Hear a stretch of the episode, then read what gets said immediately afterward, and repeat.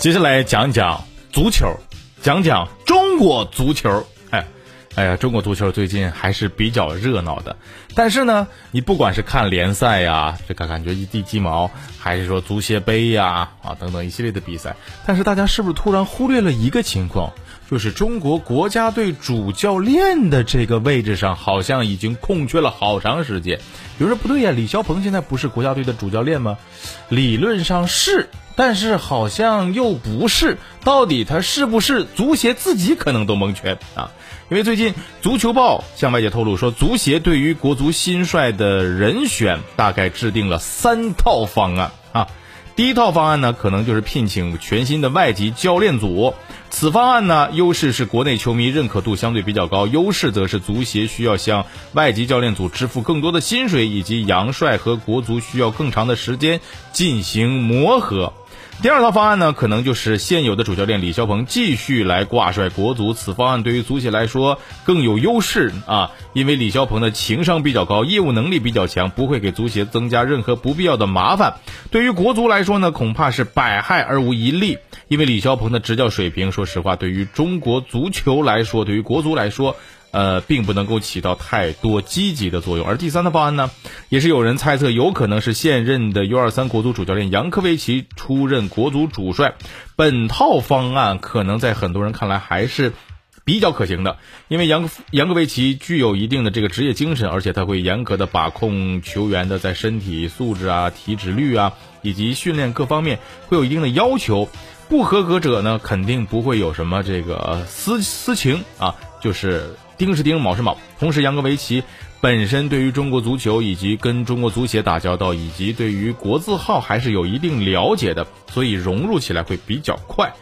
具体的这个选帅时间呢，大概会有三个节点。第一个呢，可能就是元旦的前后啊。足报透露说，因为该时间节点可能会确定主主帅的人选。第二个呢，就可能是在这个春节之后，大概是在三月份，因为这个时间点国足将会前往海外进行拉练，所以说肯定得有个主教练呢。第三个节点可能就是中超联赛结束之后，因为不排除足协会考虑各支俱乐部的主帅，从这些人当中选择一个作为备选。哎呀，要我说还还那么复杂干什么？就是，你不管是谁，是国外的知名教练也好，还是说国内对于中国足球比较了解的国内教练也好，但凡只要是个人，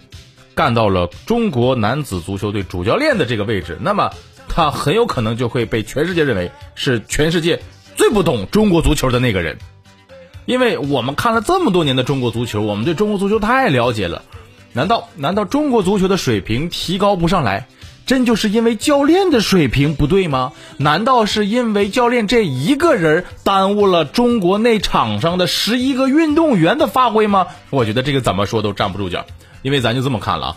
过往的这几十年，中国足球能找的人，各式各样的人，咱都全都找遍了，对吧？咱找过世界冠军教练。咱找过在欧洲知名球队效力过的欧洲教练，咱也找过国内相当有水平、大家比较认可的国内教练，也找过年轻时候踢过球的人当教练，找过甚至当过女足教练的人来当中国男足主教练，甚至甚至咱都找过进去的啊，咱都找过，对吧？但是你看看最后的结果呢，基本是一骂的，全都是以失败而告终。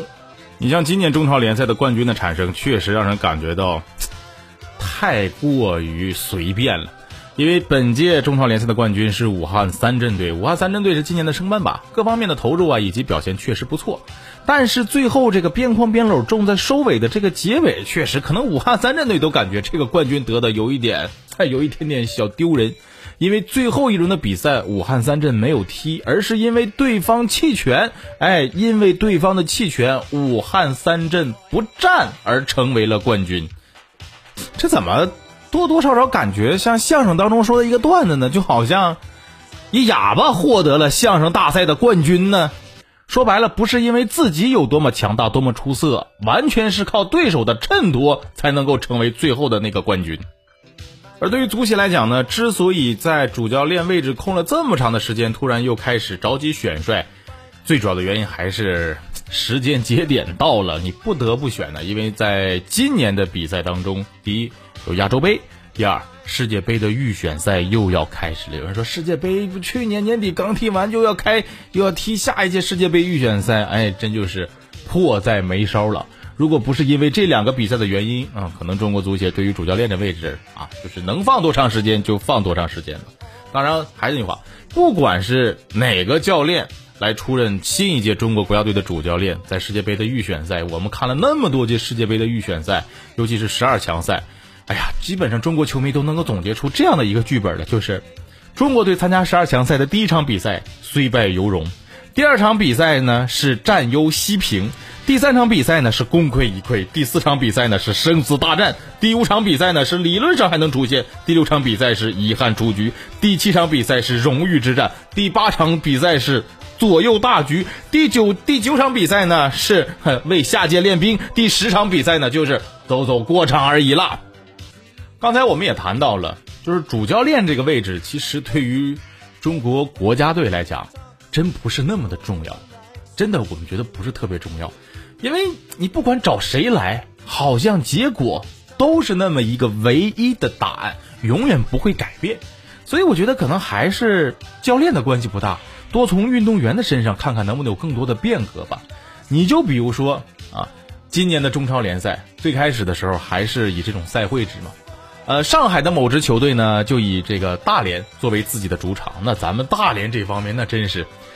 有啥给人家吃啥，有啥好的都紧着他们来，对吧？咱自己都不用那个体育中心、体育场，都让给人家。结果呢，人家还不老好，对吧？一到开新闻发布会，比赛没赢就赖我们体育场，说体育场这不行，体育场那不行。今天说草硬了，明天说草软了，后天呢说草长了，大后天呢又说草短了。就咱也不知道，就是你你把你不赢球的这个原因都赖上草上面。我想问一下，就如果我把我把体育场的草皮我给你换成冬虫夏草，你是能赢咋的呀？但是我觉得最近也不是说没有好消息，你就比如说，广东省运比赛当中啊，踢假球的问题，相关的部门迅速做出调查，并且处以了非常严厉的这样一个最后的决定，包括李铁啊等等一系列有关的涉嫌这样的一些违规甚至是违法行为的这个足球从业者，也都被相关的部门进行调查了。所以我们觉得，希望吧，这次整个的整风能是中国足球改变的一个开始。我们也希望中国足球在不断的向好、不断的前进的同时，能真正的踢出一个未来。